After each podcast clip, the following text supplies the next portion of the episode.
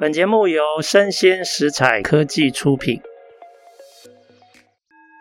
新创除了热血创意与活力，其他重点让长辈告诉你。欢迎收听《杨家长辈经》，未来的新创拼图。各位听众，大家好，今天《杨家长辈经》非常高兴邀请到时间文化的创办人吕绍瑜来，少瑜跟各位听众打声招呼。主持人好，各位观众朋友们，大家好，我是时间文化的少瑜。是少瑜，你可不可以呃，先简单的跟大家介绍一下时间文化是做什么的？时间文化其实我们定义为它是一个农村文化的品牌，把很多人也想要认识的农村日常。带给大家，就是像是去透过文字采访或者是一些照片，去分享产地的故事、生产者的故事。我对你公司的名字有一点感到兴趣。你说守和时时间文化，当初为什么要取这个名字？因为是时间啊，我们是守和时，拾起山海间的所有好物，拾起那些值得被更多人看见的农村样貌，这样子。是是是，了解。那我请问一下，创时间文化之前，你是学什么做什么的？老板，然后我们学姐跟我其实都是读中正大学成人及继续教育学系，就是蛮特别的一个科系。我是桃园人，但是读大学的时候来嘉义，这样待大概六年左右的时间。OK，好，了解了解。哎，那你再继续你故事的描述。是，就是其实成人及继续教育学系呢，有学很多类似高龄教育啊、社区教育，或者是非正规体系之外，都可以涵盖在成人教育的体系里面。所以其实我们在大学期间就蛮常走进社区，然后做一些社区的采访。因为这样的关系，对社区有一些认识，才慢慢有一些接触。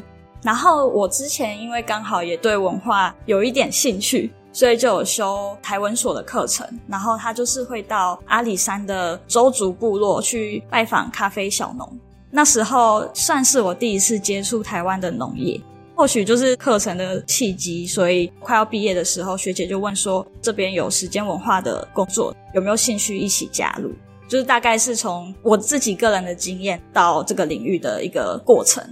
OK，好，了解。所以事实上是学姐邀请你毕业以后就去她那边跟她一起工作吗？对，算是。那现在有了这个时间文化，我想了解一下哈，时间文化是在嘉义创办的吗？嘉义的元素对时间来讲有没有什么特别的意义？你们想要让大家多了解农村的生活嘛？那应该是跟嘉义息息相关的。你可不可以跟我们分享一下你们的想法？我们觉得嘉义就是云嘉南地区，其实是一个物产非常丰饶的地方。所以其实我们在跑采访的时候，会发现说，像是水上仙草，大家可能熟知的可能是关西仙草。嘉义有很多农产品。或许不能称作是产量第一，但是其实也是非常大众的城市。所以在探索嘉义的过程中，就发现我们可以透过故事的方式去跟大家介绍说，这个地方很多农产品是来自嘉义的，不一定是说贴着白河的莲子就一定是来自白河，或者是贴着关西仙草的仙草就一定是来自关西。其实很多其实是从嘉义出发，这是我们在采访的过程中去慢慢发现嘉义的样貌。其实云嘉南自然环境还有资源人文都有相近的地方嘛。那我想了解一下，如果云嘉南我们大家把它视为台湾的粮仓嘛，那这里面有孕育很厚实的这种农村文化。请问你一下，从你的角度、你的观点，你觉得台湾的农村文化有什么非常有趣的一些特色跟元素？你很想让大家知道？一开始我真的就是因为我是从桃园来到嘉义读书，所以其实我对嘉义的农业可以说是完全不知道的，可能连很多青菜的名字是什么都不一定会知道。慢慢的去认识嘉义的农作物之后，就会发现说，他们农村生产者非常的热情，就是可能过去采访是龙眼，但是其实他们种了很多，其实红毛丹啊、蛋椒一些很特别的品种。农村人的热情是我们之前没有去体验过的。那我觉得在认识嘉义的过程，它是一个不错的元素。是因为我长期住在台北嘛，所以我还蛮想知道说，台湾除了云嘉南，也有其他的农村。你觉得嘉义的农村跟其他的农村有没有什么不一样的地方？诶，因为其实我们跑了有苗栗、台南、云嘉南这一块地区。那我觉得或许是土地面积的关系，他们有更多就是往前冲的拼劲吗？就是生产者非常的创新新颖啊，他们其实都是可能二代啊，或者是几代回来接班的。那这个过程，他们可能有一些对品牌的冲劲，所以非常的积极。或许其他地方也会有，但是至少我在看到嘉义的过程是觉得他们非常的新颖。诶，我觉得很有意思诶。你接触到的二代平均大概是几岁？三十到四十几都有，二十几也有，可以说是二十到四十几岁都有接触到。哇，好棒哦！那我想问哈，因为这个世代大家想法比较接近，也比较好沟通嘛。那你们作为一个品牌的团队，你们怎么跟这些生产者合作？基本上就是会先去产地认识他。一般的选物平台不太一样，是可能只是线上的接触。我们是实地走到产地，然后做采访、拍摄，之后会撰写一篇长文，在网络上做分享。那这个过程中，或许一开始二代或者是一些生产者会对我们保留态度之类的，但是其实看了文章出来的时候，他们就会发现，哎，我们真的有把他们的故事想要呈现的呈现给读者朋友们。在这个慢慢钻研，然后写文章的过程，其实就可以让他们对我们有认识，然后我们也对他们有认识。这算是一个合作前期非常重要、很特别，就是我们自己的经验啦。是了解，那这里面就有很多素材了嘛，哈。它其实有农产品，那农产品可以透过你们的巧手，也许是餐饮，也许是加工，把它变成各式各样的样貌，呈现在消费大众面前嘛。其实这些食材的背后又连接了这些人事物。那我想请问哈，你们现在已经有媒体有这个内容可以呈现这些相关的人事物。那在餐桌上，你们的想法跟创意会是什么？可不可以跟我们分享？其实我们也蛮幸运的，因为餐厅是今年四月才开幕的，然后刚好有就是志同道合的主厨来跟我们一起经营这间餐厅。主厨刚好对研发料理非常的有兴趣，所以跟其他餐厅不一样的是，大家想做什么料理就去找什么食材回来。但是我们给主厨的一个算是挑战吗？是说我们今天去采访了什么农产品回来，然后他就去思考说要把这个农产品变成怎么样的料理，然后呈现给客人这样子。哎、欸，很棒。少宇，我问一下哈，时间文化是谁创办的？时间文化的话，算是英伟哥跟雨辰在前期筹办。所以他们算是老板吗？英伟哥算是老板，然后雨辰比较像是执行者的角色，就等于说英伟哥算业主了。然后你说雨辰就是你的学姐嘛，他就找你跟他一起合作。没错，没错。那你介绍一下你们团队的主要的成员跟他们的角色分工。我们这边有四位伙伴。我跟雨辰学姐的话是主要跑采访跟一些农民合作这部分的业务内容。学姐的话算是专案经理人的角色，然后我算是辅佐学姐的一个企划角色。前台餐厅营运的部分有分前台的伙伴跟后台主厨的部分。那前台伙伴可以就是面对面直接对消费者做销售，就是四位伙伴一起做分工。老板的部分呢，比较像是在背后支持我们的角色，因为他也很喜欢时间这个理念的经营方式。他自己是说，他是希望在后面默默支持我们，让我们不要摔跤啦。他有点像是爸爸这样子，会很怕我们不小心触碰了什么法律之类，他会在这个时候及时跳出来跟我们说，这边可能需要调整，主要是这个方向。但是其实细节的经营都是我们这边可以去做弹性调整。你跟学姐主要负责内容嘛，主厨跟前台他们就负责餐厅营运。那当你内容出来了之后，你想要把它呈现，因为餐桌变成像是一个载体一样嘛，它来呈现嘉义的农村的农产跟背后的人事物。你们通常有需要沟通吗？比如说你要不要跟主厨沟通，或者在餐饮的呈现上要做什么样的安排？你们是怎么讨论出来的？时间这个团队很特别的是，我们算是不同专长的人聚集在一起。我们本身比较没有餐饮的经验，所以主厨想要做什么的话，基本上是可以很弹性的。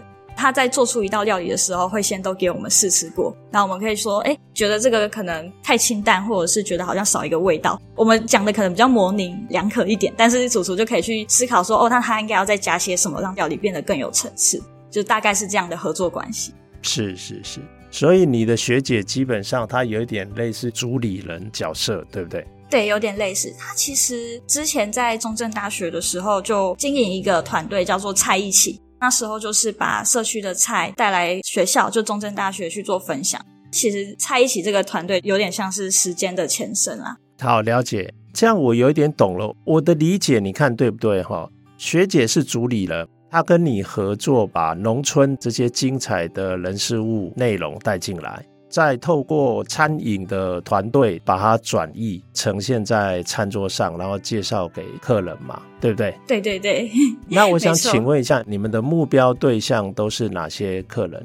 其实这个也蛮特别，因为我们现在的餐厅有小小的餐饮空间，然后外面是一个展售间，卖一些蔬菜水果，就是我们带回来农村产品，其实都会有在展售间做贩售。那我们餐厅的主要客群可能会是比较偏年轻的大学生到三十岁的女性这样子，但是我们的展售空间就也蛮多四五十岁的家庭主妇，两者的客群不太一样，但是有时候又会有交集的地方，就是蛮特别的。OK，好，有意思，有意思。那我请问一下，怎么会认识环食好事？那你们现在在进行什么合作？因为我们这一次有因缘机会下，就是环食好事有一个布袋餐盒的合作，然后希望我们用布袋为主题，做出一个里面都是布袋元素的食材餐盒。那我们刚好上次就有配合，我们找了好美传屋的蛤蜊，然后布袋其实在月瓜、桑葚跟虱目鱼都算是蛮大宗的农渔产品。透过主厨的巧手，然后我们也有做一个食材的小卡。布袋主题的餐盒，这也是蛮有趣的一个经验。是，那在环食好事，你们接触到的大概都是哪些客人？比如说是企业的团体客吗？还是政府部门？还是外国的来宾？还是一般社会大众？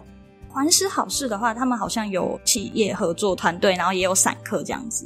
了解。那时间文化有没有比较中长期的想象？他有没有想要成为是一个什么样的公司，或往哪些重要的价值主轴一直去耕耘跟推进？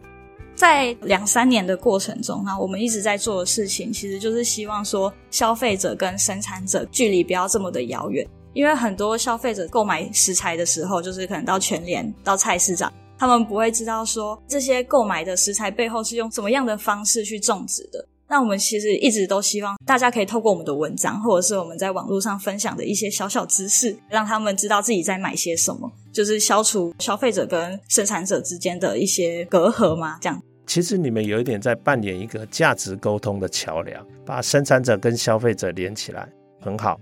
那做这些事啊，总有他辛苦的一面。